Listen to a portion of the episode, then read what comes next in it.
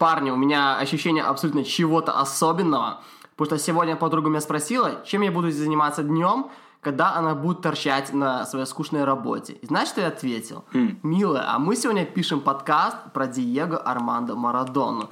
Ну, мне кажется, она особо не оценила, в принципе, все, все величие момента и даже не спросила, почему. И мне и правда интересно, почему мы взялись за такую огромную тему, потому что для меня Марадона вот, наверное, до этой недели был чем-то таким величественно расплывчатым. То есть я, конечно же, знал о матчах, о каких-то биографических штуках, но у меня не было конкретного образа. Я не понимал, кто это для меня.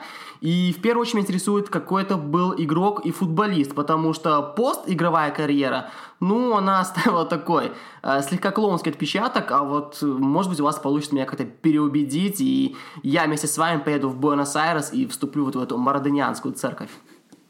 А, ну, у меня немного похожая история в том плане, что я прям вот отчетливо помню первый момент, когда я узнал, услышал про Марадону. Это 99 год, мы с родителями приехали а, в Карелию, в город Кем, к крестному, к папину брату. Я тогда уже там фанател по футболу, вел какие-то тетрадки, рисовал портреты футболистов небольшие, то есть, ну, знал составы. А папа и его брат тоже как бы, ну, с детства любили футбол. И вот первое, что мы сделали, проснувшись а, в новом городе, в новой как бы части страны, мы не пошли там изучать город, а, мы вот эти все карельские скалы, э, выдающийся. Нет, мне включили видик, кассету а, с названием «Лучшие голы Марадоны», «Лучшие пасы», «Лучшие моменты». Со словами Артем, это вот лучший футболист в истории. А, ты любишь футбол? Смотри. Ты пока посиди, а мы пойдем погуляем, нет? ну, типа такого, да. Я сначала с недоверием отнесся к этому. Кто может быть лучше, чем Валерий Кечинов в то время? Потому что я фанател по «Спартаку». Но как-то вот увлекся, и что я могу сказать точно – вот я смотрю футбол там с 96 -го года, Месси это ну, лучший человек, которого я видел своими глазами по телевизору там и, или со стадиона. А, но я дико жалею, что я не застал именно вот карьеру Марадоны в онлайн-режиме, не видел, как он играл, то есть что творилось а, вне поля. Потому что, по-моему, как личность, как человек в истории футбола Марадона прям, ну, сильно выше современных звезд и, скорее всего, тех, кто был до него, потому что тогда все-таки это, ну, с этим более субъективно у меня, но для меня тогда это все-таки был чуть более ретро-футбол, такие черно-белый футбол, когда играли Пеле и все остальные. Марадон — это первый вот такой цветной футболист и, по-моему, главный футболист в истории. Но я вам скажу, и вы, в принципе, об этом знаете, на что я потратил полтора часа на этой неделе. Я посмотрел фильм «Кустурицы». Мне кажется, все же было слегка предопределено когда Виталий нам так рассказал про этот фильм э, в нашем втором выпуске. Что мне очень понравилось, мне понравилась сцена в ночном клубе, где было много женщин, но при этом владелец клуба жаловался, что «Слушай, Эмир, ты такой же, как и все э, мужики в Аргентине. Когда здесь есть куча женщин, любовь, страсть, они пялятся на экран, где показывают голы Марадоны, и все. Им хоть что угодно, они будут смотреть на эти голы». А, ребята, у вас есть какие-то мысли, соображения, почему ну, этот человек стал настолько культовым? Мне кажется, тут э, смесь такая очень большая из э, разных э, стечений обстоятельств и факторов. Во-первых, э, Марадона для меня абсолютно идеальное отражение 20 века со всеми его наркобаронами, мафией, диктаторами, рок-н-роллом, кокаином и всем остальным. И, наверное, у каждой эпохи есть такой э, игрок, который более-менее ее определяет. Там, например, э, в 2000-х это был, скорее всего, Дэвид Бекхэм с маркетингом, рекламами и всем остальным. Но вот для всего века а Марадона, по-моему, в этом плане гораздо круче и Пеле, и Кроев, и всех остальных. Вторая штука – это то, что, наверное, если бы Марадона родился в другой стране, в стране, в которой нет столько социальных проблем, в стране, в которой нет такой бедности, а в стране, которой не управляют диктаторы и не происходят какие-то постоянные революции и все остальное, наверное, он был бы абсолютно другим и такого статуса у него бы не было. А я вот после того, как а, прочитал все, что только можно о нем, у меня прям а, сложилось четкое впечатление, что Марадон это самый народный футболист и никто, возможно, из спортсменов вообще. И вот на слове «народное» у Артема такой триггер сработал, я не знаю, как сейчас ухватился за... Ухватился, просто, да, да, ухватился за стол, говорит, только бы не сорваться. Да, и мне кажется, вообще никто даже из спортсменов, а, ни у кого такой связи с простыми людьми, как у Марадонны, не было, потому что куда бы он ни приходил, они реально считали его своим с первой же минуты. В том же в Неаполе он еще не успел забить ни одного гола, не успел ничего выиграть. Там уже был просто такого размера культ, что чуть ли не в каждом ресторане появилась паста и пицца в честь Марадона. Да-да-да, там было что-то такое, типа фузили али Диего. Да, тоже, да, да, пицца да. аля Марадона. Пицца аля Марадона. Всех ресторанах. Да, да. А, ну и, конечно, он, не знаю, может быть, у вас другое впечатление, мне кажется, что он какой-то очень честный, несмотря на руку Бога. А, он очень искренний, какой-то немного наивный. Если даже сравнить с какими-то звездами, которые играют сегодня, там Криштиану Роналду, Леброн Джеймс и так далее, они все-таки как-то все просчитывают. Они просчитывают, что они должны сделать, что они должны сказать, чтобы это как-то э, хорошо отразилось на их наследии. Вот у Марадоны, по-моему, вообще никаких мыслей про это никогда не было. Он просто жил на, абсолютно на инстинктах, и что будет, то будет. Ему было совершенно плевать, что о нем думают большую часть времени. Он просто делал, что хотел. Делал это очень честно. И мне кажется, вот из-за того, что все это ощущали, а, все его так сильно любили. Вообще, по-моему, 80-е – это как раз последнее время, когда а, мог произойти вообще, родиться такой народный герой, который не задумывается о своем наследии. А, параллельно с Марадоной просто жили, как бы жили и работали Майк Тайсон и Фредди Меркьюри. Примерно вот их второй, как бы их пик тоже э, был 80-й, и у них тоже были вот эти вот гениальное существование на ринге, там, на футбольном поле, на сцене, и такая максимальная склонность к саморазрушению за пределами вот своей главной площадки. Что Марадона не знал, куда себя деть после завершения карьеры, что Тайсон э, так тяжело заканчивал. В Марадоне меня, когда я посмотрел тоже фильм «Кустурицы», во-первых, я первое, что я подумал, почему я не сделал это раньше, а второе, э, как же Марадона преображается на футбольном поле. Потому что вот когда нам Кустурица показывает его жизнь там за пределами поля, где он ходит по каким-то улицам, э, находится, куда-то ходит в гости, он смотрится, ну, слегка нелепо. Такой толстый, толстенький мужичок, ничего как бы особенно не выделяющийся по сравнению с другими людьми. А когда он выходит на поле стадиона и показывает Кустурице, как он забивал какой-то там гол э, в Неаполе, кажется, как он перекинул вратаря, он так естественно там смотрится на поле. То есть он не хвастается никак, как он делает, как он сделал это. Просто он улыбается, он показывает, он такой счастливый там на футбольном поле.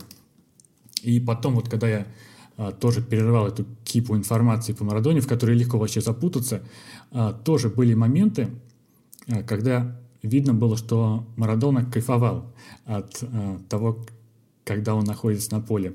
Уже после завершения карьеры, там в каком-то 2000, кажется, четвертом году был благотворительный матч на Олд Траффорд. И свидетели, вот кто там с ним играл в этом матче, рассказывали, как он именно перед игрой там чуть ли не танцевал на, на, во время тренировки, бил а, по девяткам и спро, а, когда забивал во, перед матчем, то есть попал он поворотом в пустые ворота и бежал вокруг стадиона и радовался. То есть а, его спрашивали, зачем, зачем это было? Он говорит, это я так визуализирую победу. И, а после игры он танцевал на какой-то на, на столе уже 90 минут отбегал, сколько ему тогда было где-то, ну под 50, и потом забрался на стол и где-то там танцевал. И еще третий момент, а, возможно, какой-то немного недооцененный момент с Марадоной, но это вообще было лучшее видео, которое я посмотрел за эту неделю – это 89-й год. Разминка Марадона перед матчем за... с Баварией, да? Да, да, да, да, да, я только хотел вспомнить про это, это супер. Я почему-то вот про эту историю вообще забыл. То есть когда-то я помню, ну, там, когда лет 10 назад я где-то видел это, этот момент, но он у меня совершенно вылетел из головы. Это 89-й год, полуфинал Кубка УЕФА, то есть важнейший матч э, в Мюнхене против Баварии. Э, вклю... Показывают ну, по телевидению разминку там Марадона что-то там делает, набивает мяч, включается песня, какая же, Виталик? Life is Life, а, да, Life is Life, да, ла -ла -ла, да. вот это что-то вот такое, да, такая попсовая песенка. И он начинает танцевать. До матча там буквально минут 20, у него развязаны шнурки, на нем какая-то нелепая, ну... Гигантская вот эта куртка, как обычно тогда куртка, у всех были, да. да. Он танцует, он вертит плечами, там головой какой набивает мяч, держит его на голове на протяжении вот, ну, где-то там минуты две или две с половиной. И это даже не на стадионе, то есть в Неаполе. Это в Мюнхене на, против Баварии, когда, казалось бы, важнейший, э, важнейший матч, который, кстати, он, они там потом выиграли и э, вошли там в финал Кубка УЕФА и тоже победили в этом. В эти две минуты он казался просто самым уверенным и самым счастливым человеком в мире. И никто из вас не знает, я так делаю перед каждым подкастом. Вот. И по поводу народного футболиста я абсолютно согласен. И он много раз говорил, что если бы он не родился и не провел детство в таких лишениях, да, то он бы не был таким. И он много раз рассказывал про... Э, есть аргентинское словечко, я уже опозорился с немецким, я не буду сейчас пытаться вновь э, рассказывать на языке, который мне не знаком. А, слово, которое обозначает житейскую хитрость которое это не воровство в прямом смысле, а та хитрость уличная, которая помогает тебе слегка смошенничать, чтобы выбить, э, чтобы, может быть, набить свои карманы деньжатами или достать себе еду. Так вот, этой самой хитростью, как он говорил, он благодаря ей и забил гол рукой англичанам. И я знаю, что как минимум один из вас э, на этой неделе, у него был такой необычный опыт, он посмотрел тот самый матч с англичанами. Это чемпионат мира 86 -го года, и впечатления должны точно остаться. Да, я наконец-то запрыгнул в машину времени. Я посмотрел не только этот матч, но этот матч я, конечно, посмотрел в первую очередь.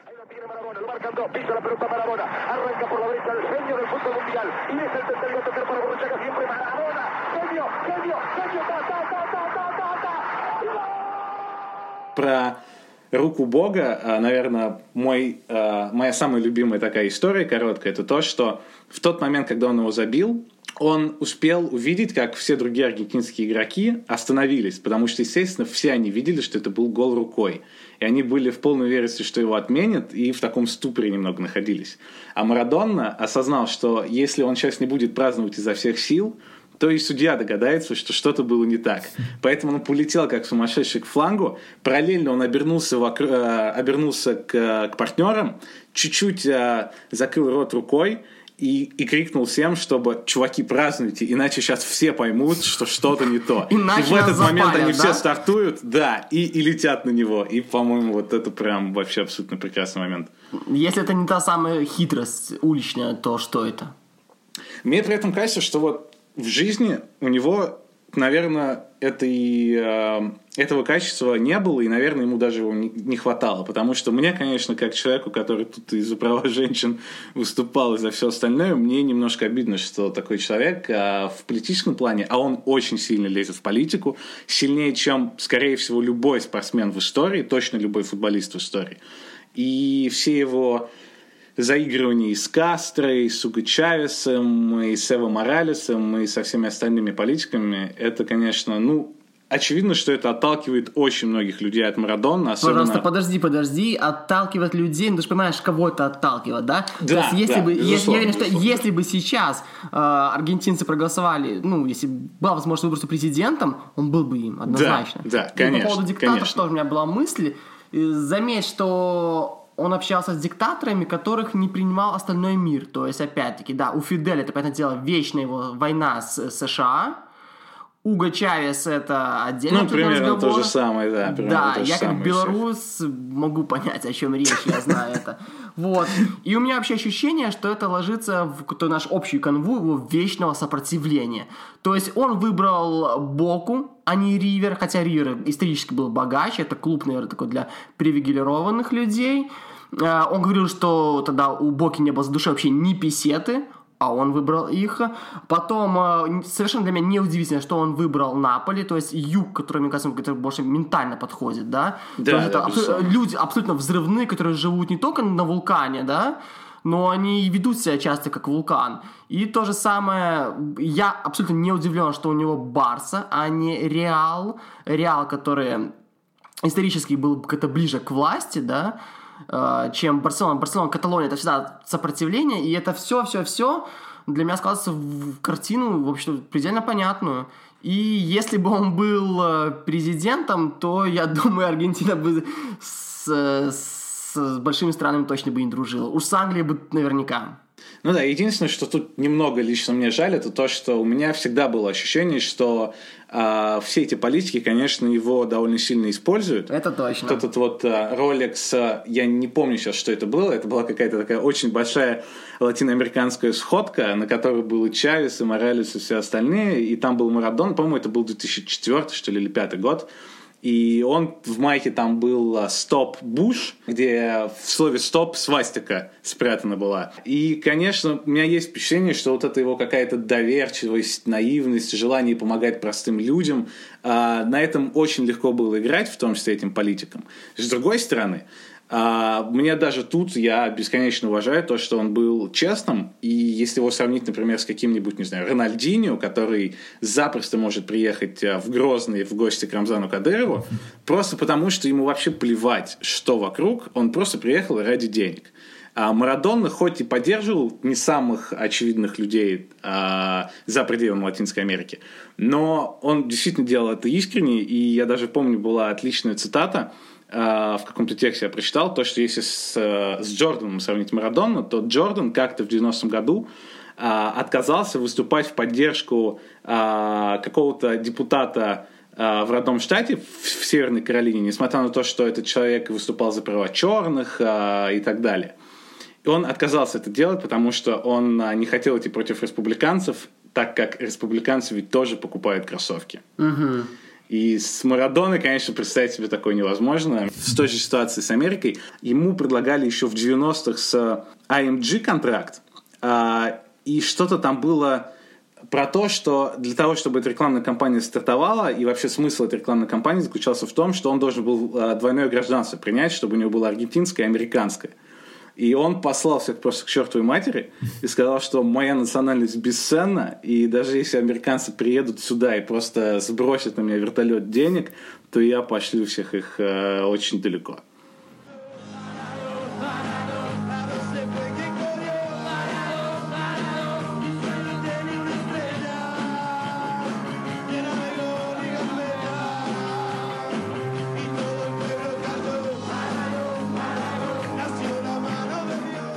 Тоже смотрел ну, пару матчей, и там вот прям очень видно, как на Марадона охотится. Это, по-моему, началось с 82 -го года, когда он приехал на чемпионат мира, на свой первый чемпионат мира, и в игре с Италией был чувак по фамилии Джентили. Да, Клаудио прозвищ... Джентили, да. Им... Да, Клаудио, да. Имя я забыл, а прозвище у него было Киллер. А, и дело в том, что он 23 раза за игру свалил на Марадоне. Это не были какие-то вот тактические фолы, типа дергания за футболочку. Нет, там, там были именно вот прыжки двумя ногами в ноги. Там был какой-то вот э, удары плечами и локтем, подкаты. И самое прикольное, что он за всю вот эту за 23 фола. Он получил всего одну ну, желтую карточку, его не удалили. Причем Марадон уже получил желтую раньше него, когда он пожаловался. Он пожаловался, что его бьют, и ему дали желтую. Да, да, да. Каждые 4 минуты на Марадоне фалил один вот этот человек. И после вот этой истории как раз а, люди ну, начали понимать, как можно выключить Марадону, и было очень много матчей, когда вот на Марадон как раз именно охотился. А ему ведь и ногу ломали в Испании, Гайко Ичея. Да, Гайко Ичея, да. Что, ну, да. удивительно, когда смотреть, как вот его ломают, и он практически не апеллирует к арбитру, он просто вот его э, подкат, он кувыркается, что-то пытается встать и идет дальше. То есть я не понимаю, да, вот если вот те чуваки, комментаторы из 80-х комментировали бы сегодняшний футбол, я бы не знаю, да, что они сказали там о том самом Неймаре на чемпионате мира последнем и так далее. Потому что Марадона никаких, по-моему, апелляций вообще ну, не делал к арбитрам. Хотя там есть вот на Ютубе можно глянуть как раз вот футболист, на котором больше всего фолов. И там оно огромное видео. Мне особенно запомнился момент э, в Аргентине, когда Марадона играл за Боку. Там вот намечался такой же гол, как на чемпионате мира 86 в Англии. Он бежал через все поле, Сзади кидались э, игроки Ривера. Сначала в центре поля. Ему реально ударили вот по ногам. Он перекур... перекувыркнулся и побежал дальше. Потом следующий чувак его тоже пытался сбить э, в корпус одновременно с другим. Взяли в коробочку. Марадон тоже упал, побежал дальше. И уже перед самой штрафной какой-то третий человек ударил его просто по ногам, и он упал. Вообще другое время.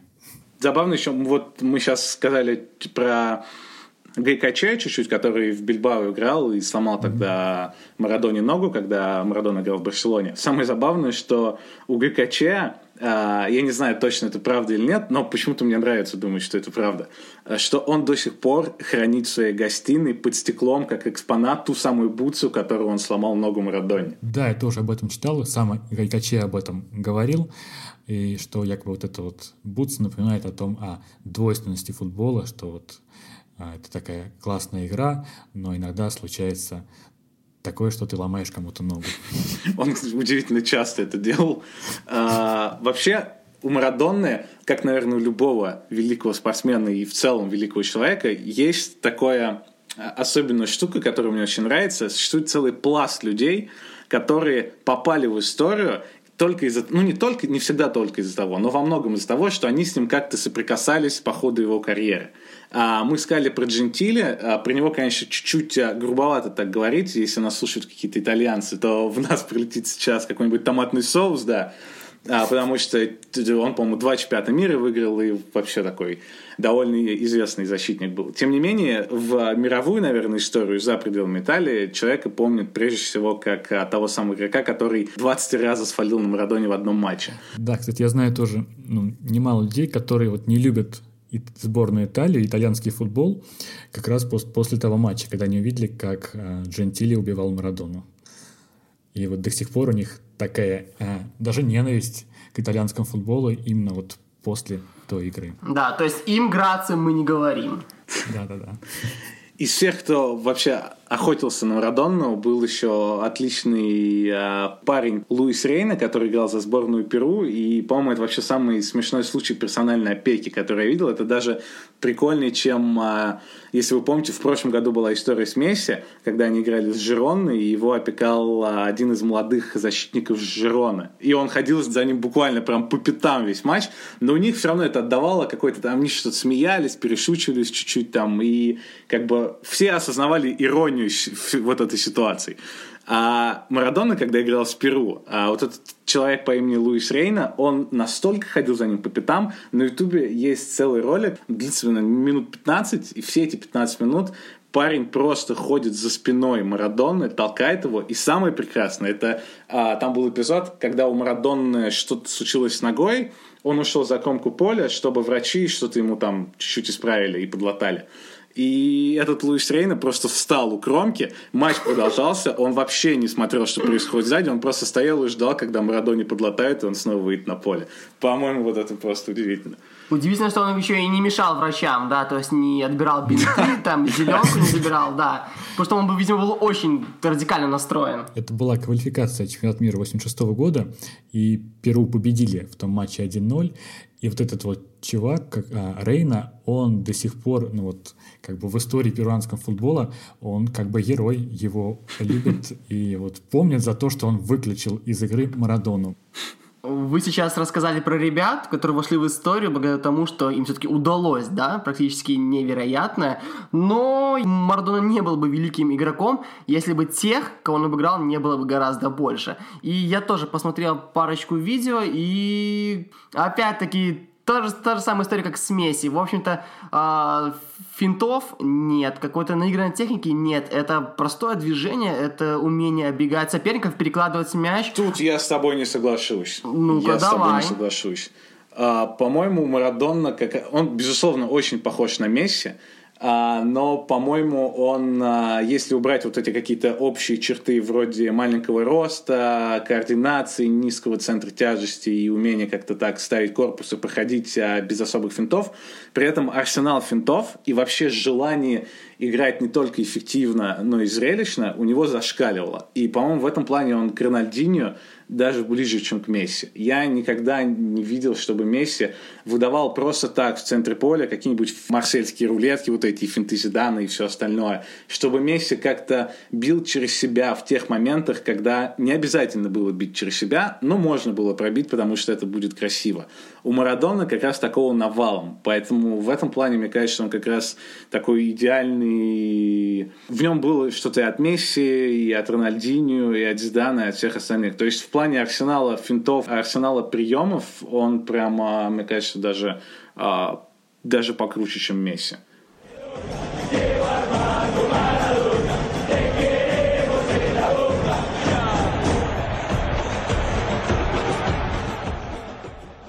Что вот мне ну, запомнилось, какая-то аналогия прошла, как играл Марадона, ощущение было, что до этого э, в футбол в мире так никто не играл, и защитники не понимали, что, что им делать вообще, когда на них э, бежит футболист, который может их и оттолкнуть, и оббежать. Это вот э, когда появился Стеф Карри в, э, в баскетболе, он умел гениально делать там две вещи. Это как бы бросать сведения, он таким зашкаливающим процентом ложил, и броски там сильно за трехочковой, за трехочковой линии.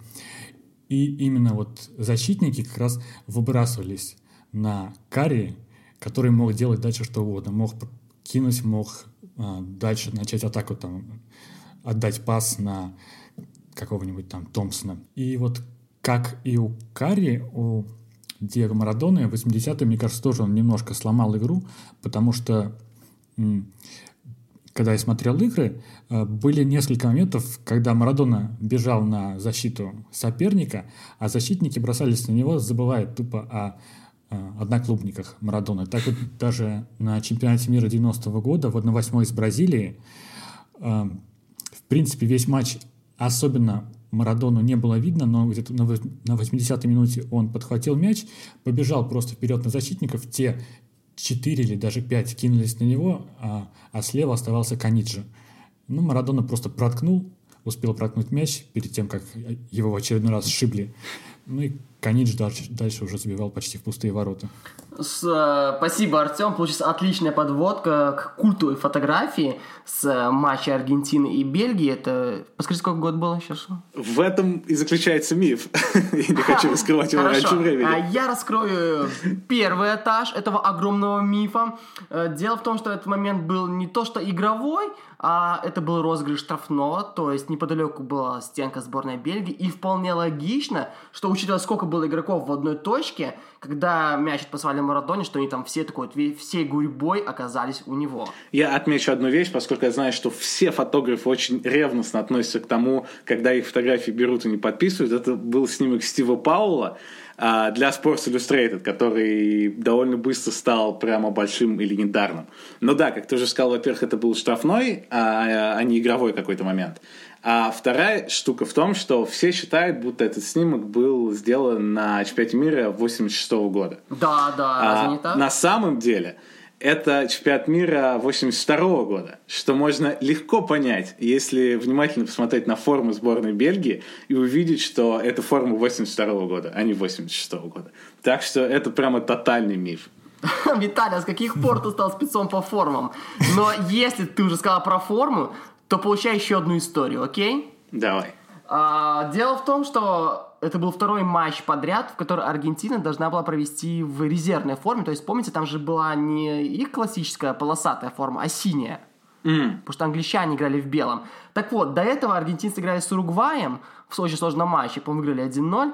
И дело в том, что чемпионат, чемпионат мира был где? В Мексике. Там была, представляете, какая жарень. И игроки пожаловались администрации, штабу тренерскому, что парни, нам очень жарко, ну невозможно просто. То есть э, форма запасная была, ну, скорее сделана, знаете, такой просто резервный вариант. И она была из хлопока, и было дико жарко. И в итоге аргентинцы сказали, надо что-то менять. И в итоге тогда один человек из тренерского штаба бросился в ближайший магазин спортивный и притащил несколько примеров форм, которые можно оптово закупить. И по легенде, когда он с тренером Биларда решали, что же делать, что же надеть, ввалился Марадон и сказал, ребята, вот в этой форме мы вздуем англич- англичан. И тот, по, тот человек бросился в магазин, купил сколько нужно комплектов, 20 с чем-то, предположу, и при этом нужно было как-то обозначить, что это, ну, в принципе, это не просто майка, купленная на рынке, да, а, в общем-то, майка сборной.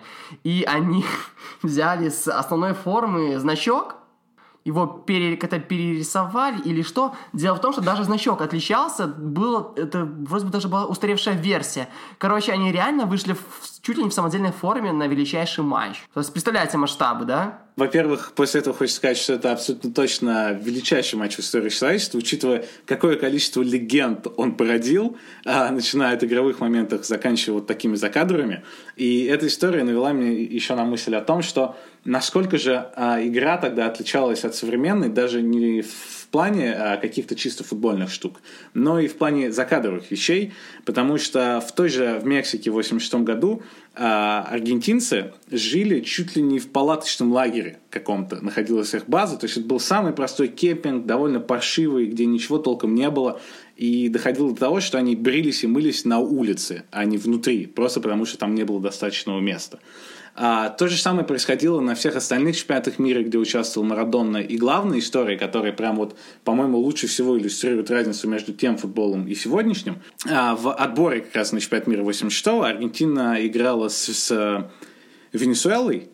И когда аргентинцы приехали на этот матч, они вышли из автобуса, накануне игры это все было, то есть они прилетели в аэропорт, потом они сели в автобус, и вот они приехали к отелю или где они там были, вышли из автобуса, какой-то прохожий который узнал в них аргентинцев. Он подбежал к автобусу, дождался, пока из него вышел Марадона, врезал Марадоне по колену, после чего Диего до 5 утра сидел, мучился от боли с каким-то с пакетом льда на лодыжке, и, разумеется, после этого он вышел на матч, забил два гола, и Аргентина выиграла.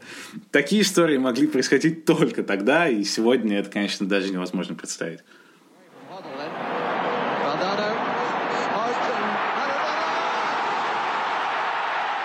Извини, Артем, я тебя в очередной раз перебью, но я вспомнил, что читал вчера, что в детстве Марадона упал в выгребную яму.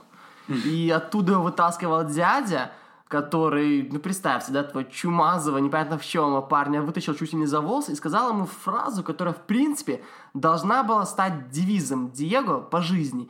Диегита, не делай так, чтобы дерьма было выше головы.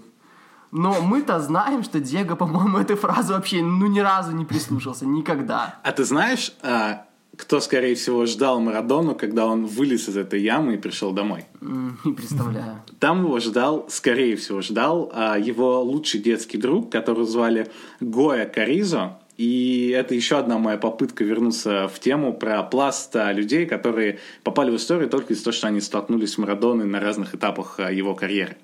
И этот человек, Гоя Каризо. А по сути, можно сказать, что это был маленький парень, который открыл Марадону.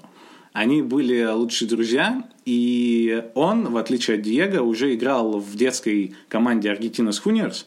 Именно он пришел к тренеру и сказал, что в моем дворе есть парень, который играет в футбол лучше меня. А учитывая, что он был очень талантливый, тренер сначала в это, естественно, не поверил, тем не менее, он дал ему денег на проезд, чтобы тот смог привезти Марадону, у которого денег не было вообще, и у семьи его не было денег вообще. И, собственно, именно с этого все началось. А Марадона попал на просмотр, они стали играть в одной команде, и потом они вместе даже попали в основную команду Аргентинус Хунерс. При этом у этого человека, у Гоя Каризу, вы, естественно, о нем никогда не знали, как и никто о нем никогда не знал, если не привязывать его жизнь к Марадоне. Дружище, дружище, а ты его не придумал? Я его не придумал, и у меня даже есть доказательства. Потому что если ты вобьешь в Google э, испанские слова «El otro Maradona», то ты увидишь фильм документальный, которого нет ни на английском языке, ни на русском, его вообще почти невозможно найти. Тем не менее, это, по-моему, очень классная работа, которая рассказывает как раз об этом человеке Гоя Кариза, который получил травму в 20 лет, ушел из футбола, а, долгое время жил в бедности, в каком-то чуть ли не сарае. Периодически он общался с Марадонной, когда Марадона приезжал домой а, на какие-то там, какие-то пресс-конференции или что-то еще, он с ним как-то сталкивался понемногу. Но в целом жизнь у него, очевидно, не сложилась вообще. И самое такое драматичное, то, что его прямо абсолютно все, э, все жители города, все, кто его знает, знают его как человек, который был талантливее Марадонны. И у него прям чуть ли не слезы на глазах каждый раз, когда кто-то произносит эту фразу, потому что он одновременно ей гордится, А одновременно, конечно, вот эти какие-то упущенные возможности, груз всего этого, прямо очень видно, как он дико на него давит. У него еще была интересная мысль, что жители этого города, в котором родился Марадон, они одновременно гордятся им, и одновременно у них у всех есть такое какое-то странное коллективное чувство вины, обиды и вот чего-то такого эфемерного за то, что они росли там же, где рос Марадонна, и вот ему удалось всего этого достичь, а им не удалось. Для меня было открытие, когда я вот зашел на IMDb и вбил Марадона в поиск. Ну, ожидал там увидеть там Марадона Кустуриц, еще какой-то там. Но я подофигел, а, увидев там кучу просто вот всяких разномастных фильмов, которые, а, где есть название Марадона. Там есть какие-то иранские артхаус, которые наверняка смотрел Виталик, какие-то румынские сериалы, нигерийский фильм про а, какую-то там девушку, женщину, футболистку итальянский фильм. Это вот буквально вот за последние вот лет пять, пять-семь лет.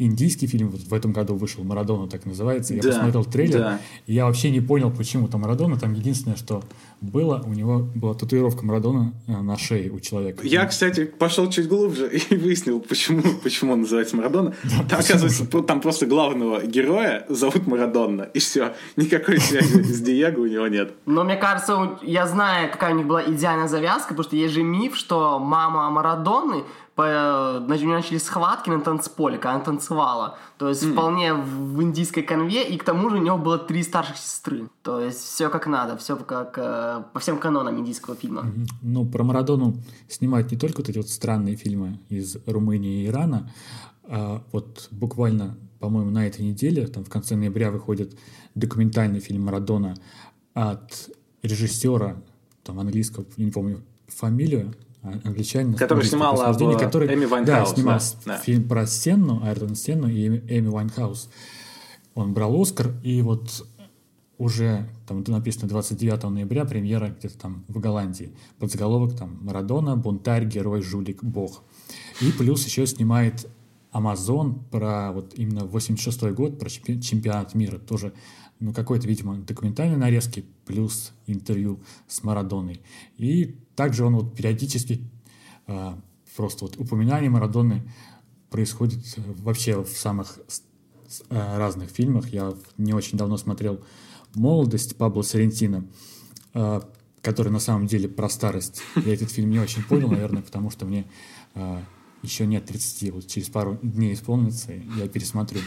Но там вот прям такая полная аллюзия на Марадону.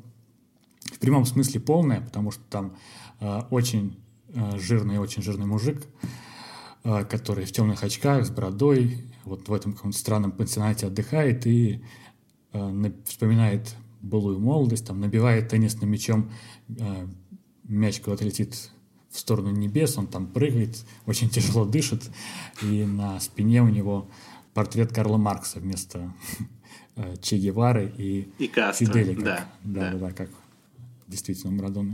О Марадоне, конечно, буду снимать фильмы бесконечно, потому что история миллион. Мне больше всего нравится, а, если речь идет не о документальных, а о художественных фильмах, то мне очень нравятся фильмы, в которых вот нет э, какой-то особенной связи с футболом, и Марадонны самого как бы нет, но существует какой-то его образ, который на экране так и не показывают. Очень э, забавно есть... Э, очень забавная аргентинская комедия, которая называется «Дорога в Сан-Диего». И это комедия о молодом, о бедном парне, который, как любой э, здравомыслящий аргентинец, э, боготворит Марадонну. Он всегда ходит в майке Аргентины с десятым номером, у него гигантская татуировка на спине с десятым номером. У него даже два попугая есть, э, которые говорят исключительно одно слово, это Марадонна. Больше они ничего не умеют каркать. И там история в том, что его уволили с работы, и он стал заниматься тем, что искал какие-то особенные куски дерева, чтобы отвозить их своему товарищу, который из них делал какие-то статуэтки, какие-то деревянные фигурки и так далее. И вот однажды он нашел кусок дерева, который был очень похож на Марадону со спины, как будто он со вскинутыми руками празднует гол. И в этот же самый момент он узнал, что у Марадоны большие проблемы со здоровьем, что он находится в госпитале в Буэнос-Айресе, и, в общем, вот он решил отправиться в эпичное путешествие, чтобы увидеть Марадону еще раз и доставить ему этот удивительный кусок дерева. Вот такие фильмы него совершенно точно можно снимать бесконечно. Я уверен, что еще не один выйдет. Мы договаривались, что используем фразу «резкая смена темы», но резкая смена не получится, уже выходит так довольно плавно. Ты подвел нас к разговору о проблемах со здоровьем, и мы все знаем, почему и откуда они были. Да, Марадон, известно, что он начал употреблять а, кокаин, а, возможно, что-нибудь еще, еще в Барселоне. А, в первый свой европейский сезон, когда на него свалилась вся эта новая европейская слава, новые какие-то задачи, новые развлечения в большом городе. И это, с одной стороны, ну, то есть очевидно, что это ужасно плохо и максимально сильно повлияло на его карьеру. С другой стороны... А ты знаешь, что он уже в детстве с фармацевтикой связался? И это уже так, опять-таки легкая параллель с что в каком-то, может, десятилетнем возрасте в самой-самой первой команде, которая называлась Луковички. Ему тоже давали таблетки для развития, для роста, потому что ну, не хватало физического развития. И он даже говорил, что, может быть, не он говорил, а биографы, что он же буквально с детства был как-то связан с этой темой.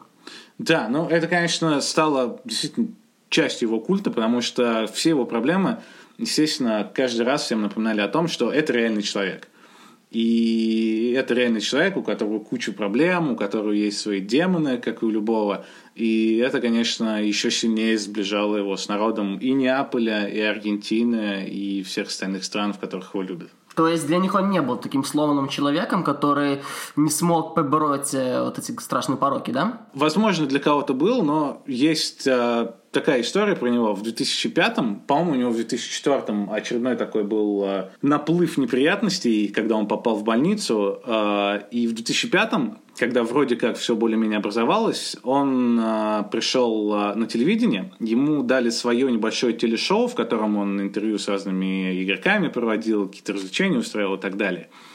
И в день премьеры все остальные телеканалы решили, что черт, ведь там будут показывать Марадону, они наверняка отберут у нас все рейтинги, нам нужно что-то срочно придумать. В общем, один канал запустил а, трансляцию всех а, Гарри Поттеров, которые к тому моменту вышли, надеясь, что молодую аудиторию все это, все это привлечет. На другом канале какую-то главного, главного аргентинского телеведущего позвали, чтобы он там всех развлекал. В общем, все делали, что могли, но в итоге Марадона побил просто настолько всех в чистую, хотя он за год до этого чуть не умер от передозировки. Вокруг него были куча скандалов. Выяснилось, что у него есть там внебрачный сын от девушки из Неаполя. А, он был на грани развода с женой. В общем, просто миллиард проблем, а, максимально подпорченной репутации. Тем не менее, все были в полном восторге, что наш Диего вернулся, и все смотрели этот. По-моему, это был чуть ли не какой-то рекорд аргентинского телевидения, сколько людей посмотрели вот это первое шоу Марадонны после того, как он более-менее выздоровел. Ну, я немного понял отношение аргентинцев к Марадоне, когда прочел биографическую книгу э, Маурисио Почетина – ну, вы же знаете наверняка эту древнюю историю, что это было в Newell's Old Boys, когда Почетина жил с Марадоной в номере, делил да, одну комнату. Да. Вот, и я очень люблю этот момент, когда Почетина, ему тренер дал номер, говорит, слушай, позвони Диего, ему наверняка будет приятно. Он только к нам переходит, а тут мы окажем такой теплый прием. И просто представься, да, это все равно, что фанат достает номер своей самой любимой, самой почитаемой рок-звезды, он ему звонит, а Марадона говорит, Поч, как дела? То есть представьте, как э, Почетина просто обмяк, и после этого он рассказывал, что э, некоторыми ночами он просто как маньяк лежал, смотрел на Марадону, который по соседству сопел. Uh, я, конечно, почти думаю, что Марадона храпел, я в этом просто не сомневаюсь. Uh, и, а потом как-то жил с этой темой, дошло до того, что он как-то забылся и говорит, слушай, Диего, сгоняй-ка переключи просто канал, ну, бред какой-то показывают. Марадона поднялся, подошел к телевизору, потому что пультов не было тогда еще, и поворачивается и говорит, слушай, а иди-ка ты к черту, я, если на то пошло, Марадона, а ты вообще кто, да? И почти понял, что он реально слегка обнаглел, ну, а потом как-то раз он проснулся, Марадоны не было, и уже потом появились новости, что он где-то там в Буэнос-Айресе стреляет в, Аргенти... Э, в журналистов из ружья. И вот, э, зная, какой Почетино, то есть это, опять-таки, очень чувственный тренер, который, э, у которого большую, огромную часть работы занимают эти человеческие отношения, эмоции, чувства, и вот это все переносится для меня на любовь аргентинцев к Диего, и я вообще не удивляюсь совершенно. Слушай, есть еще один человек, который довольно, довольно быстро пожалел о том, что пытался с Марадонной как-то вести себя дерзко.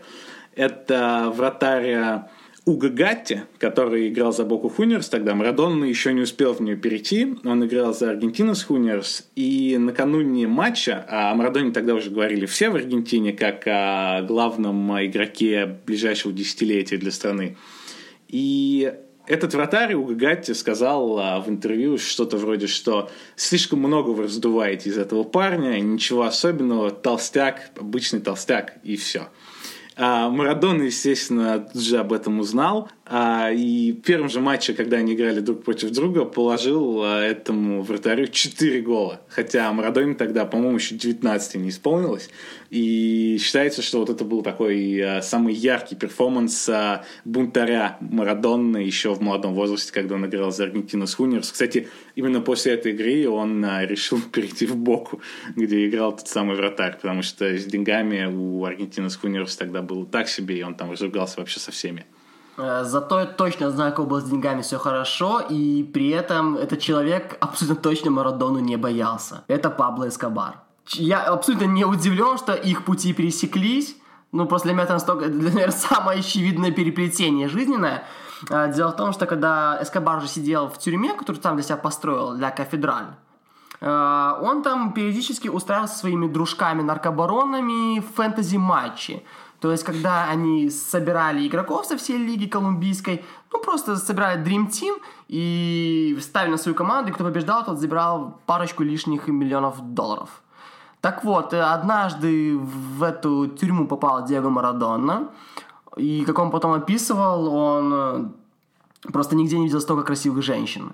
Столько красивых женщин. При этом он тоже признавал, что Эскобар довольно неплохо играл, и при этом Марадона говорил, что я не знал вообще, что за парень. Как бы я примерно знал его могущество, но не знал, какими делишками он промышляет. Но то, что Марадона там побывал, это опять-таки никто, наверное, никого не удивляет. Ну, слушай, его к мафиози вообще довольно, довольно сильно тянуло. И существует знаменитая теория заговора о том, что в 1988 году э, Наполе, они тогда, вот как раз за год до этого они взяли Скудата первый, и в следующем сезоне они до последнего э, рвались за титулом, но в итоге пропустили вперед, э, в самом конце пропустили вперед Милан. И существует большая теория заговора, что все это произошло из-за мафии, которая заставила Наполи сдать эти матчи, потому что э, очень много людей после первого скудета поставили на то, что Наполи снова возьмет титул. И если бы это на самом деле произошло, то мафия э, просто обанкротилась бы, потому что они не смогли бы выплатить столько денег. А именно они тогда, естественно, занимались всеми этими нелегальными ставками. И вот, э, если верить этой теории заговора, то как минимум одного железного титула Марадона в Неаполе точно не досчитался. Мафия, наркотики, вообще, да, у Марадоны была очень насыщенная жизнь, но, по-моему, э, что проблема э, была в том, что кроме кокаина у Марадоны был и другой наркотик, как бы банальный и напыщенный это не прозвучит, но это футбол. Потому что, э, по-моему, он вообще не задумывался, что он будет делать после окончания карьеры. Он просто играл и вот старался какой-то вот свой, своих демонов, которые находятся у него в голове, направить на благую цель, то есть победить соперников. Потому что есть вот, например, старые видео там, с 15-летним Марадоной или с 14-летним, когда журналист подходит к нему, ну, обычный парень, пока еще как бы не супер а, звездный человек. То есть вот какая у тебя мечта, Диего? У меня две мечты. Первая — сыграть на чемпионате мира, и вторая — победить, а, победить на нем. Да это вот настолько кинематографично смотрится, как и, в принципе, все остальное э, с Диего Марадоной. И когда он резко лишился одного наркотика футбола, он максимально подсел на другой, ничего не найдя взамен. Про Марадону и наркотики есть еще занятная история. Были интересные исследования по Аргентине, связанные с Марадонной, и связанные с тем, а, как а, его карьера и его а, проблемы с наркотиками изменились, не изменили, а с какой силой они повлияли на ситуацию с наркотиками в стране. И штука там была в том, что, например, у Мэджика Джонсона, когда в 90-х обнаружился ВИЧ, и когда он об этом заявил официально, на следующий день и вообще в течение следующих нескольких недель а, на горячую линию, связанную с а, ВИЧ, поступали звонки в десятки раз больше звонков, чем обычно. То есть там буквально на следующий день после его официальной пресс-конференции поступило 50 тысяч звонков, когда люди боялись, что у них тоже есть эта болезнь, когда они хотели провериться или когда они говорили, что... Ну, в общем, вы поняли мою мысль. И с Марадонной, э, если верить этому исследованию, произошло нечто подобное. Чем его проблемы с наркотиками становились серьезнее, например, а, в 2000-м он попал в больницу с инсультом, в 2004-м у него снова были серьезные проблемы. После каждой вот этой какой-то волны проблем э, в Аргентине становилось все больше и больше людей, особенно молодых людей, которые приходили в клиники, которые звонили на горячие линии. А, дружище, а какого года исследование? А, я не настолько хорошо запомнил его наизусть, так что не скажу. Мне кажется, этому исследованию очень нужен апдейт за 2018 год, а именно за матч с Нигерией. Сколько после этого раздалось звонков на эти линии, да? После этого, не знаю, даже какого-то ну, стыдного, нелепого перформанса Диего на матче чемпионата мира. Слушай, ну я бы не назвал его стыдно. Ну, слушай, ну, а что это было, по-твоему? Он стыдный в мире максимально консервативной игры футбол, где принято вести себя тихо. Если ты посмотришь, как реагируют скамейки в NBA а на слэмданк Леброна Джеймса, то, по-моему, это мало чем отличалось от, от реакции Марадонны. Да даже вот в фильме «Кустурицы», когда он просто пришел на какой-то матч Боки, он, в принципе, вел себя почти так же. То есть шумел, там, свешивался с балконов и чуть не падал, его держали. Но так он смотрит футбол. Нет, вы сейчас наверняка сговорились, хотите здесь как-то меня то ли из подкаста выпихнуть, то ли еще что, но я точно помню свой... Мне было реально противно. Ну, правда, может сказать опять-таки то, что я из очень консервативной страны, Беларуси, да, но у меня было такое впечатление, что это просто какой-то ад. А просто, может быть, в меня как-то рикошетит один из его постигровых перформансов накладывается, а именно заезд в Брест. Когда он стал председателем Брестского Динамо, при этом, как мы поняли по Инстаграму, что он даже, что он даже не знал, кто он, председатель, тренер или, может быть, даже игрок. И когда он заехал в Брест, когда мне реально казалось, что я просто мы все в какой-то комедии всей страной находимся. Э, вот. И когда э, на стадионе пускались рекламные щиты, добро пожаловать в Марадонию. И при этом э, я понимал, что, ребята, совсем скоро это все рухнет, это все исчезнет, но у меня было ощущение какого-то очень плохого фильма. Поэтому я как-то все-таки очень сильно разделяю Марадона футболист и Марадона после. Ну, вообще, да, слегка грустно смотреть всегда на стареющих легенд, а, которые пытаются оставаться в трендах. Тот же Тайсон э, снимается во всяких второсортных второсортных фильмах, да-да-да, выступления 70-летних рокеров. Мне в Инстаграме часто попадается ролик почему-то с Марадоной и поваром из мема, который странно солит еду в, этих, в, темных, в темных очках. А, и такое ощущение, что на этом ролике главная звезда вот этот странный повар. И это немножко обидно, потому что Марадона великий человек, а этот парень просто а, сыпет соль на мясо. А, но вообще, я так задумался, а кем бы мог быть Марадона в идеальном мире вот после завершения карьеры? Я, чтобы не разочаровать как бы нас, себя, может быть, и своих поклонников, первое, что и самое банальное, это кажется, что, может быть, это карьера на телевидении, но, по-моему, Марадона не такой сговорчивый, он бы всегда какой-нибудь дичь сотворил на телевидении в прямом эфире, это не для него. Быть каким-то вот человеком-брендом типа Джордана, ну, тоже нереально для постоянного такого э, безумного Марадоны. Всегда, мне кажется, в любом случае Марадона бы пришел к этим, к своим революциям, Кубе и так далее. Но вообще, да, у меня есть небольшая теория, что вот эта вот гигадеятельность Марадоны там, в Брестском Динамо, потом в Мексике, в Объединенных Арабских Эмиратах, это не совсем, ну, неспроста. А, мне кажется, все равно вот у него остались в голове до сих пор вот это обостренное чувство справедливости, которое мы обсуждали, революция и так далее. Но он понимает, что, в принципе, он вот ничего глобально изменить не может, и чтобы заглушить эти мысли, он просто ввязывается в любую авантюру. То есть Брестская Динамо, да пожалуйста, поеду туда. Мексика, да пофиг, что контракт э, с Брестом, я поеду туда и буду тренировать. Мне кажется, вот эта вот движуха, она заглушает его мысли. Наверняка он, ну вот он смотрит, э, видит с таким нам веселым чуваком, который не задумывается вообще ни обо всем, но мне кажется, все равно вот он, э, если он связал с наркотиками, он жалеет о том периоде, когда там в фильме Кустурица он говорит, что он не видел, как растут его дочери, как он а, пропустил а, самые такие счастливые моменты, связанные с их появлением, там, с общением а, с женой. И наверняка вот это какая-то, ну, то ли депрессия, то ли тревога, но все равно есть у него в голове. И отсюда все эти вот внезапные поездки. Если он резко остановится, то опять эти мысли, опять эти демоны снова могут настигнуть, и он не такой веселый человек, опять же, в фильме «Кустурица», когда он приехал в Неаполь по каким-то делам, по делам, и город просто взбесился, он шел по улице, его постоянно дергали, он не был таким счастливым, а он не, не ловил кайф от этого, от а, веселья, от такой вот шумихи вне поля. Он там сидел в машине, которую раскачивали, как бы, которые люди ну, странные такие, как бы, типичные неаполитанцы, стучали ему в окно, он просил, типа, ребята, ну, остановитесь хорошим, дайте нам проехать.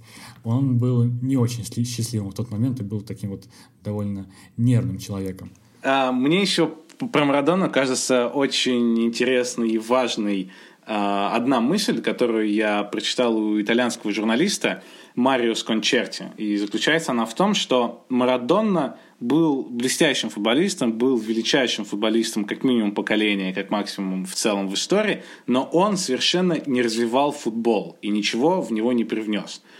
И, и это параллель с Кройфом сейчас будет, правда? И это параллель с Кройфом, безусловно, но даже не обязательно уходить а, в другую страну.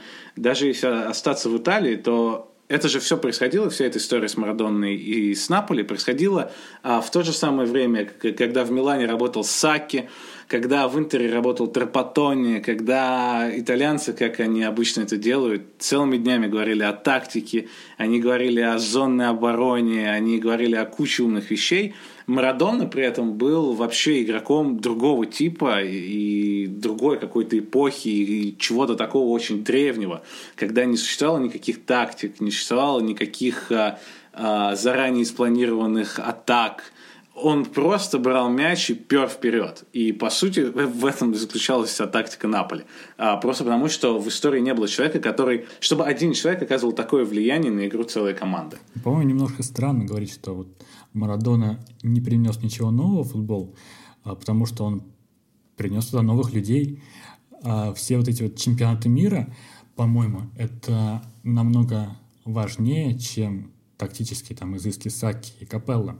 Потому что как раз вот на чемпионатах мира, на чемпионатах Европы э, появляется новый пласт болельщиков, новый пласт людей, которые будут потом жить футболом или работать в нем. Появляются даже ну, журналисты, может быть. Например, я э, до сих пор помню Евро-96 и чемпионат мира 98 прям, ну, не, не наизусть, но очень много. Виталик наверняка помнит 2002 год, или не знаю, когда начал смотреть. Никита, Никита помладше нас, наверное, он помнит. Вот, ну, 2010 й Чемпионат мира 2014. Да, на 18-м дебютировал. Да, и говорит, что он не принес ничего нового, это странно. Самое главное, он принес новых людей. Мне при этом все равно э, стойкое ощущение, что, ну, даже из, э, из его слов, э, где он либо открытым текстом это говорит, либо какими-то намеками, что у Марадона, несмотря на все его безумные достижения и безумное наследие, у него все-таки осталось какое-то ощущение грусти и недоделанных дел а, во время карьеры. И у того же у Кустурица он говорил фразу, то, что неприятный осадок у меня остался – как будто я мог бы стать кем-то большим, чем я стал. И я чувствую себя виноватым в душе, очевидно, имея в виду в том числе наркотики, которые несколько раз его, которые оборвали ему и последний чемпионат мира в карьере, а, которые, наверное, не дали ему раскрыться как следует в Барселоне, остаться там а, на еще пару сезонов и так далее. То есть очевидно, что у него довольно сильное чувство вины за все, что он не сделал, и за все, что он сделал за пределами футбольного поля. И для меня, несмотря на какие-то клоунские, как ты их называешь, Никита, его выступления уже после завершения карьеры, для меня он все-таки остается такой прям большой, трагичной, драматичной фигурой.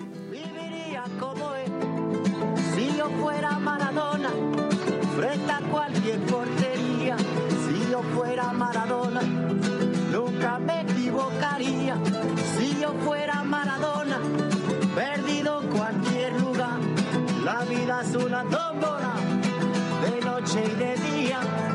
La vida es una tómbola, y arriba y arriba. La vida es una tómbola, de noche y de día.